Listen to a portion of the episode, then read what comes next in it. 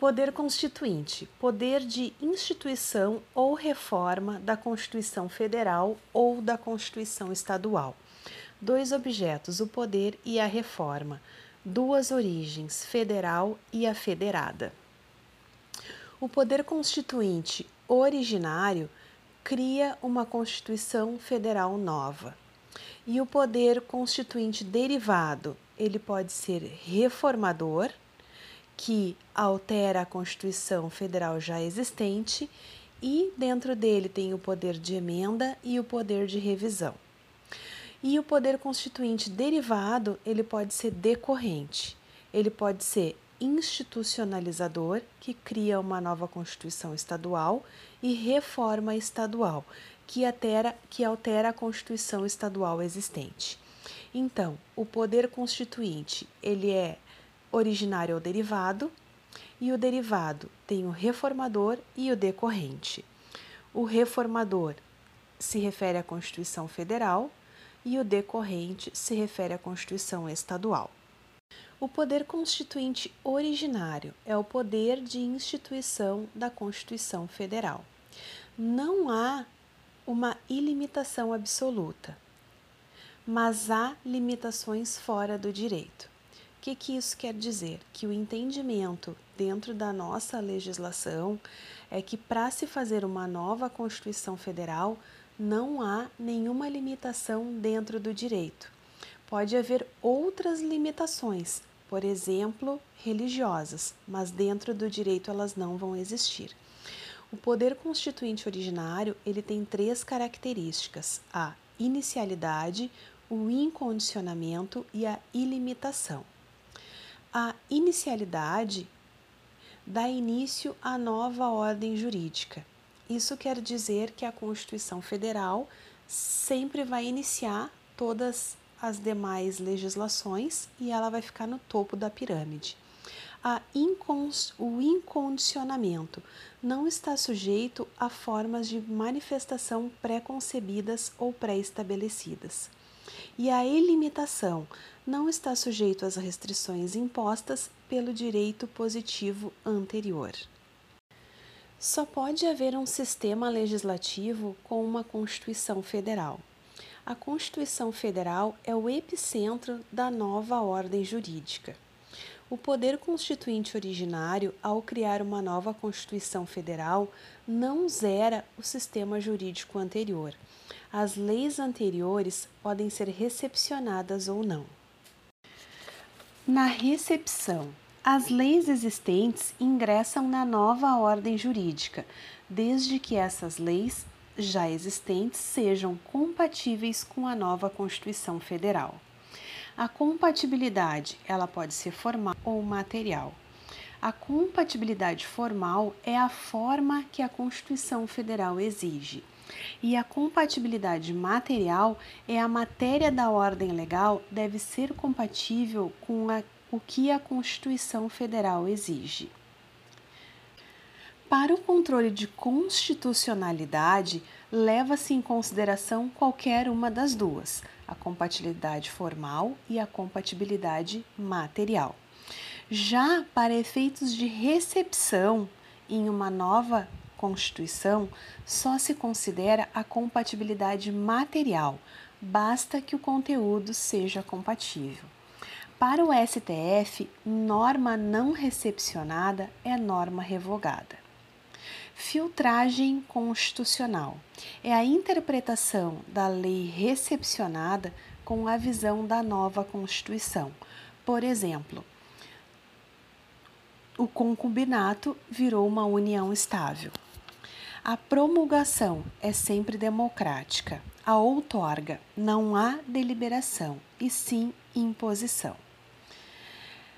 O novo constitucionalismo latino-americano versa sobre quatro países: Venezuela, 1999, Equador, 2005, Bolívia, 2009 e Cuba, 2019.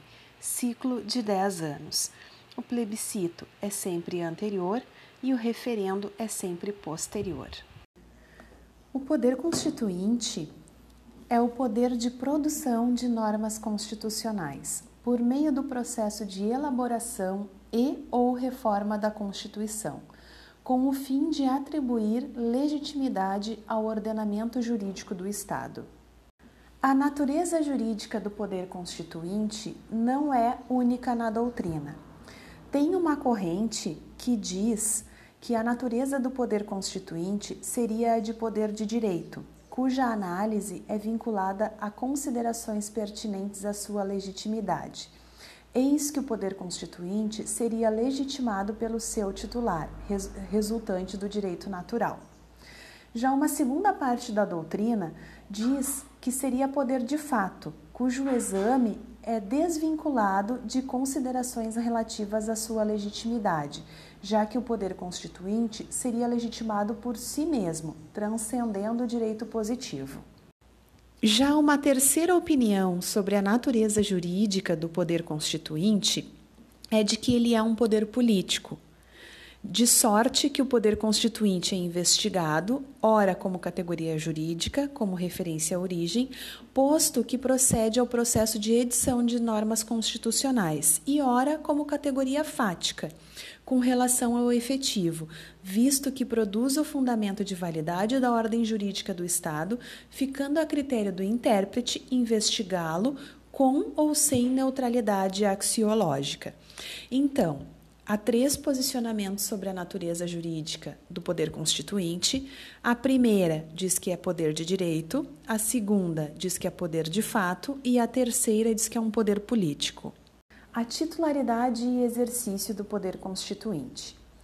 Disse que a titularidade cabe à nação ou ao povo e o exercício seria o desempenho do poder constituinte, que compreende as formas, modos direto, indireto e misto de fazer o exercício do poder constituinte.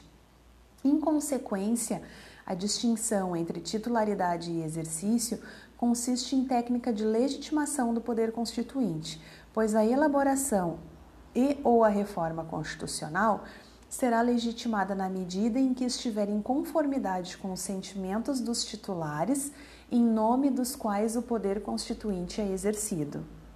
A titularidade do poder constituinte, ela também é dividida em três correntes. Tem a teoria da soberania divina, que assegura que o poder político emana de Deus. Tem a, a teoria da soberania nacional, que atribui à nação. E tem a teoria da soberania popular, que atribui aos cidadãos. O exercício do poder constituinte ele também é subdividido. Tem o entendimento do exercício direto, que é onde ocorre a elaboração ou a reforma popular da Constituição, já que o poder constituinte é desempenhado pelo povo, como por exemplo na hipótese de aclamação em revolução. Tem também no exercício indireto, onde a elaboração ou a reforma representativa da Constituição é desempenhado por representantes populares personificados em um agente do sistema. E há também o exercício misto, onde a elaboração ou a reforma da Constituição é desempenhada conjuntamente com o povo e com os seus representantes, como, por exemplo, o plebiscito ou o referendo com a promulgação ou outorga da Carta Constitucional. O poder constituinte originário consiste em poder de elaboração da Constituição da República, por conseguinte, a Constituição da República Federativa do Brasil, promulgada pela Assembleia Nacional Constituinte, produto do poder constituinte originário. O poder constituinte derivado reformador corresponde ao poder de reforma da Constituição da República e ele é definido no artigo 60 da Constituição e no artigo 2 do ADCT. Nós temos exemplos de mais de 90 emendas promulgadas pelas mesas da Câmara e do Senado, e as emendas elas têm que ser votadas em dois turnos em cada casa do Poder Legislativo e, ser aprovadas, e serem aprovadas por maioria de três quintos. E também as seis emendas de revisão constitucional o poder constituinte derivado, decorrente, institucionalizador estadual denomina o poder de elaboração da Constituição dos Estados. O poder constituinte derivado decorrente de reforma estadual designa o poder de reforma das constituições dos estados.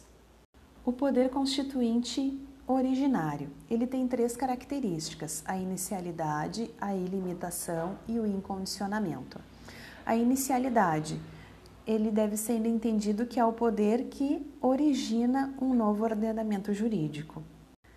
A ilimitação deve ser entendida como um poder constituinte originário que não está submetido às restrições prescritas pelo direito positivo.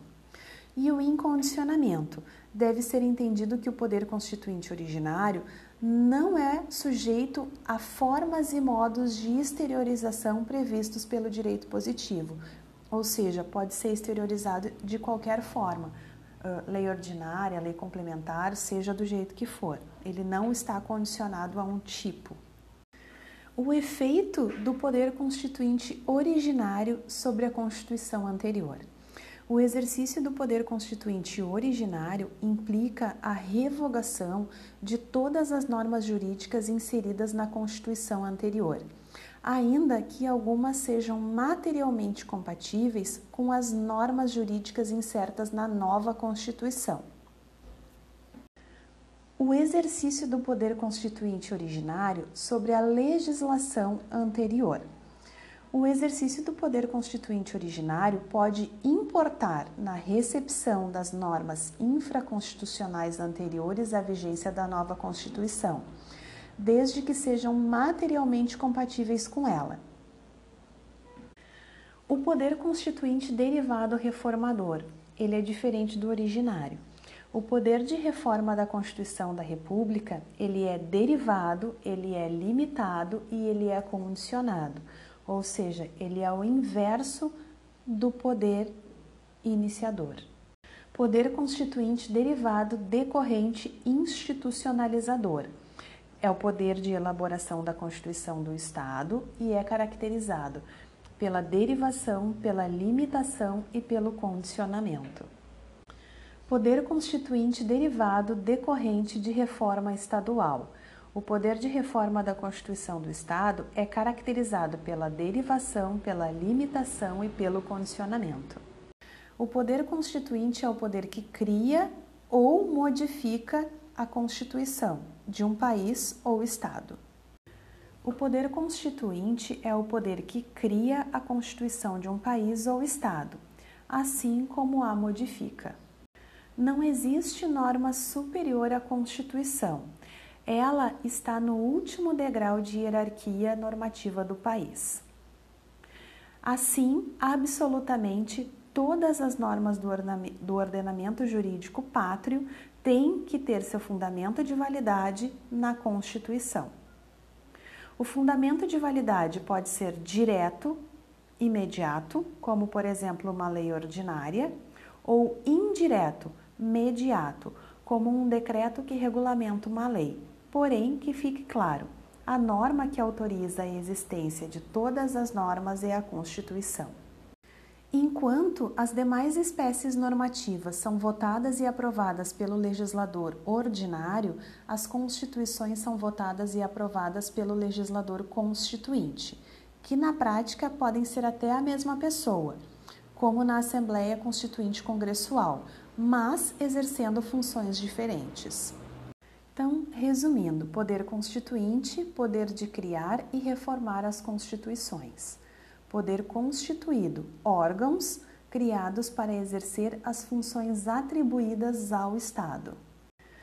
Poder constituinte formal é o poder de estabelecer as normas constitucionais, uma forma específica e atribuir força jurídica peculiar a esta lei maior, colocando-a no vértice do sistema normativo. Poder constituinte material seria o poder de autorregulação e auto-organização do Estado. Esse sentido é expressão de soberania estatal. Existem doutrinadores que distinguem o poder constituinte em poder constituinte direto, indireto ou misto.